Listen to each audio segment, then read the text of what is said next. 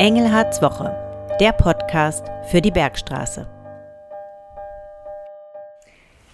Hallo und herzlich willkommen zu Engelhards Woche. Mein Name ist Cornelia von Poser und ich begrüße Sie gemeinsam mit Landrat Christian Engelhardt zu unserem Podcast für die neunte Kalenderwoche. Heute wollen wir über ein Thema sprechen, das viele Menschen umtreibt und das ihnen sogar Angst macht. Herzlich willkommen auch von mir. Ja, heute wollen wir über das Thema Blackout reden. Ich werde gerne erläutern, wie der Kreis auf einen solchen Fall vorbereitet ist. Und wir wollen erläutern, ob so ein Fall wahrscheinlich ist und was jeder tun kann, um vorzubeugen oder gewappnet zu sein. Los geht's aber wie immer mit dem Wochenrückblick. Herr Engelhardt, wie war Ihre Woche bisher? Welche Highlights gab es in dieser Woche schon? Die Woche war bisher richtig spannend. Los ging es ja für mich am Sonntag und es war für mich ein absolutes Highlight mit dem ähm, Besuch bei Stern TV. Für mich ein Highlight deshalb, weil ich als Landrat natürlich immer mal wieder mit Presse zu tun habe, fast täglich, mit Fernsehen ab und zu mal. Aber Teil einer Talkshow bei einem nationalen, weit sendenden Fernsehsender war ich noch nie. Das gehört nicht wirklich zu meinen Aufgaben. Und es war schon sehr spannend und sehr aufregend und ähm, war eine kurze Nacht und ähm, ich habe ein paar Leute kennengelernt wie Icke Hüftgold. Zur Vorbereitung auf den Termin habe ich mir auch die Ballermann-Schlager hoch und runter angehört und Icke Hüftgold ist am Freitag beim Vorentscheid des deutschen European Song Contests und ähm, ja, so viel dazu. Ansonsten ist der Themenblumenstrauß diese Woche sehr voll. Gerade habe ich den neuen Bereichsplan Rettungsdienst vorgestellt. Nachher sein Termin, bei dem wir eine Vereinbarung bezüglich der Nachnutzung des AKW-Geländes in Biblis treffen. Und am Wochenende ist beispielsweise die kleine Buchmesse ein Termin, auf den ich mich wirklich freue. Und dort darf ich ein bisschen aus dem Lieblingsbuch von mir vorlesen. Und gab es in dieser Woche auch schon ein Aufregerthema? Hat Sie irgendetwas geärgert? Alarmthema war für mich dabei. Also mich regen Sachen nicht so schnell auf, aber alarmiert hat mich, dass wir einen Hackerangriff im Umfeld der Kreisverwaltung hatten. Ähm, oder besser gesagt sogar mehrere, aber einen mit etwas größeren Folgen. In der Folge dessen wurden sehr viele E-Mails verschickt, so viele, dass uns Server, und zwar auch im Ausland, gesperrt haben, weil die sagten, von der Kreisverwaltung Bergstraße kommen so viele Mails an. Und ähm, das ist passiert, indem sich jemand auf seinem Rechner vermutlich einen Keylogger eingefangen hat, also eine Spionagesoftware, die ähm, aufzeichnet, welche Tasten man tippt und damit ähm, Passwörter ausspioniert. Und das zeigt, dass man tatsächlich vorsichtig sein sollte bei dem, was man im Computer macht, bevor man auf hier Links in Mails klickt, lieber zwei bis dreimal nachdenken.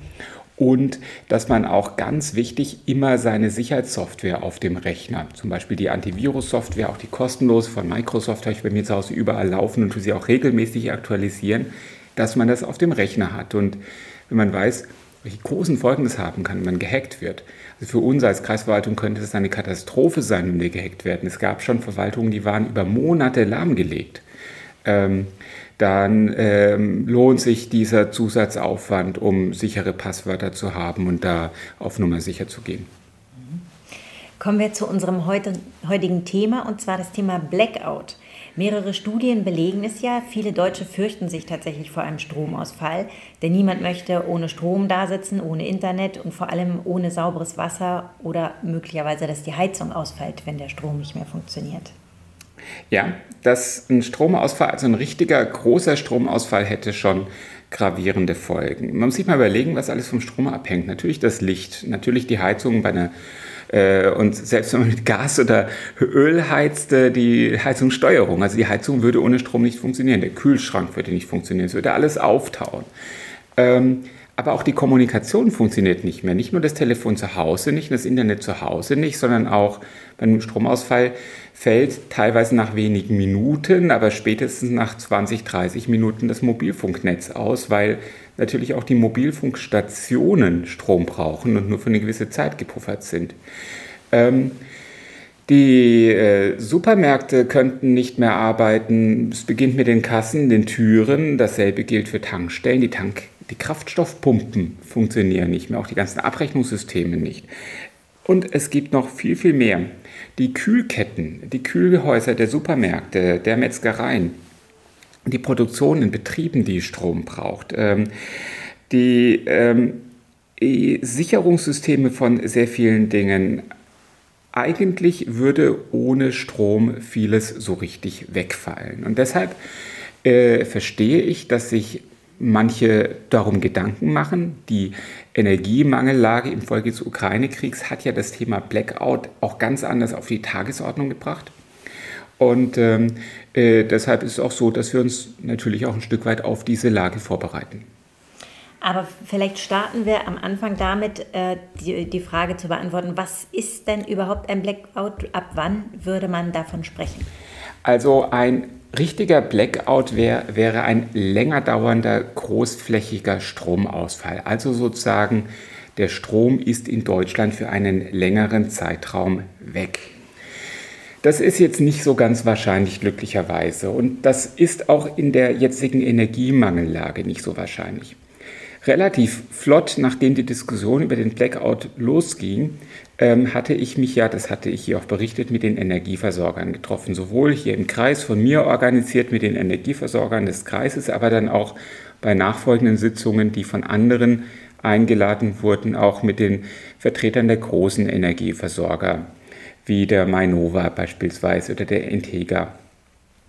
Und ähm, ein richtiger Blackout ist weniger zu erwarten, weil es ganz viele Sicherungsmechanismen gibt. Die Bundesnetzagentur würde zum Beispiel, wenn man merkt, dass aufgrund der Kälte und des Fehlen von Gases und all dem, was ja so diskutiert wurde, würde zumindest bestimmte Verbrauchergruppen ausschalten. Dann würden eben große Unternehmen, die sehr viel Strom brauchen, ausgeschaltet werden vorübergehend. Also da lässt sich schon sehr vieles steuern.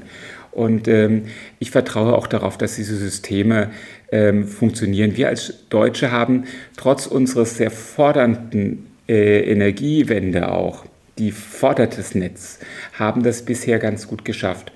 Eine größere Sorge, und auf die haben wir uns auch ein Stück weit vorbereitet, sogenannte Brownout. Das heißt, nicht im gesamten deutschen Netz, aber zum Beispiel im Kreis Bergstraße oder in Südhessen oder in einem Teil fällt für einen Zeitraum der Strom aus. Ähm, denn ähm, ob ich jetzt sozusagen ähm, in ganz Deutschland keinen Strom habe oder nur in Südhessen keinen Strom habe, ist für die Situation vor Ort teilweise gleich. Zwar kann ich dann zum Tanken vielleicht nach Baden-Württemberg fahren und zum Lebensmittelkaufen nach Worms, wenn die Supermärkte hier aufgrund von Strom nicht aufhaben, aber viele Folgen würden doch hier vor Ort komplett unabhängig davon sein, ob es nur für den Kreis Bergstraße oder auch für überregionale Bereiche gilt auch wenn jetzt ein Blackout nicht wirklich sehr wahrscheinlich ist, ähm, partielle Ausfälle, wie Sie sagen, gab es ja auch schon, zum Beispiel im Münsterland 2005 oder auch im Rhein-Main-Gebiet äh, vor kürzerer Zeit. Wie genau ist der Kreis darauf vorbereitet? Was es, gibt es da für Verabredungen und vorbereitende Maßnahmen? Und wie sind auch die Kommunen darauf vorbereitet?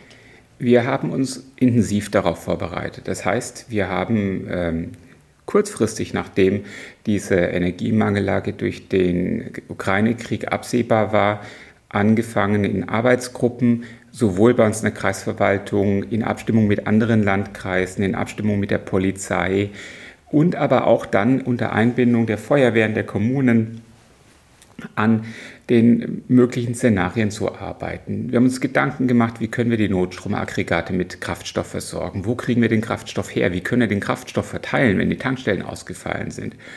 Wie können wir die Versorgung mit bestimmten Gütern sicherstellen?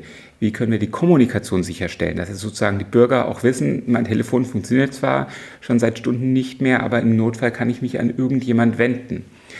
Und über all diese Punkte, Anlaufstellen für die Bevölkerung, über die Versorgung mit Wasser, mit Hilfsgütern, über die Betreuung von Menschen, über die Betreuung von Menschen, wenn die Heizung nicht mehr funktioniert. Über all das haben wir uns Gedanken gemacht, wir haben Szenarien erarbeitet, wir haben uns vorbereitet, auch schon Verträge geschlossen, bestimmte Dinge beschafft. Und äh, ich glaube also, wir sind, soweit es bei unwegbaren Szenarien geht, ganz gut jetzt für diese Situation gerüstet. Und zum Beispiel würde es dann in den Kommunen Anlaufpunkte geben. Die würden wir rechtzeitig von einer solchen Situation veröffentlichen, zum Beispiel Anlaufpunkte, an die man sich wendet, um kommunizieren zu können. Man Rettungsdienst braucht zum Beispiel. Also all das haben wir mitgedacht. Diese Ängste sind ja jetzt in den Köpfen vieler Menschen drin. Sollte sich jeder Einzelne auf solche Szenarien vorbereiten? Was kann man da tun? Ja, man kann sich und sollte sich vorbereiten, man sollte es aber auch nicht übertreiben, das möchte ich auch sagen, weil ich schon mitbekommen habe, wie manche schon fast angefangen haben, sich ihren Bunker zu bauen oder ähm, äh, teure Gerätschaften anzuschaffen, um autark zu sein. Da gibt es ja sogar einen Begriff, der Begriff ist Prepper. Ich glaube, das ist unnötig. Aber es gibt vom Bundesamt, und zwar vom Bundesamt für, jetzt muss ich mal nachgucken, vom Bundesamt für Bevölkerungsschutz und Katastrophenhilfe eine persönliche Checkliste, ein Ratgeber für die Notfallvorsorge. Und da steht drin, was man so alles vorhalten sollte. Ganz wichtig sind, äh, ist Wasser oder Getränke, nämlich zwei Liter pro Tag und pro Person. Und das für idealerweise zehn Tage und ein zehn Tage Lebensmittelvorrat beispielsweise. Oder die wichtigen Medikamente, die man braucht.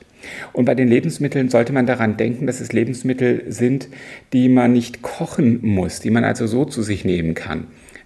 Musterbeispiel sind für mich immer, ich nasche ja gerne Schokoriegel. Das Bundesamt nennt da noch andere Sachen als Schokoriegel, nämlich Gemüse, Hülsenfrüchte, Obst, Nüsse, ähm, zum Beispiel Eiweißpulver.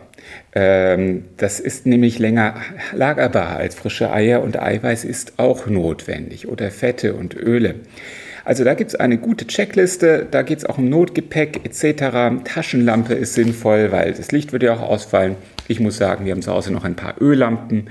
Ähm, die habe ich äh, schon vor Ewigkeiten mal angeschafft für solche Fälle und Kerzen. Das macht es dann auch noch ein bisschen romantisch. Wein ja, in der Weinregion gehört Wein zum Grundnahrungsmitteln und ähm, äh, unter anderem auch zum Beispiel eine Powerbank, damit man äh, die Möglichkeiten hat, das Handy aufzuladen. Solche Dinge, das steht alles in dieser Checkliste drin, das hilft einem und ähm, es hilft Ihnen vielleicht auch einfach, wenn Sie meine Podcasts speichern, dann können Sie die selbst dann abhören, wenn das Internet ausgefallen ist. Vielen Dank für diese Information. Da kann sich jeder wappnen und zur Not auch nochmal nachlesen, was wirklich empfohlen wird anzuschaffen. Damit beenden wir den Podcast für heute. Wenn Sie Fragen haben oder Team für Engelherzwoche, dann senden Sie uns diese gerne entweder über Facebook direkt oder über unsere E-Mail-Adresse podcast.kreis-bergstraße.de. Bis zur nächsten Woche. Das wünsche ich Ihnen auch. Eine gute und gesunde Woche. Bleiben Sie gesund und besonnen. Danke.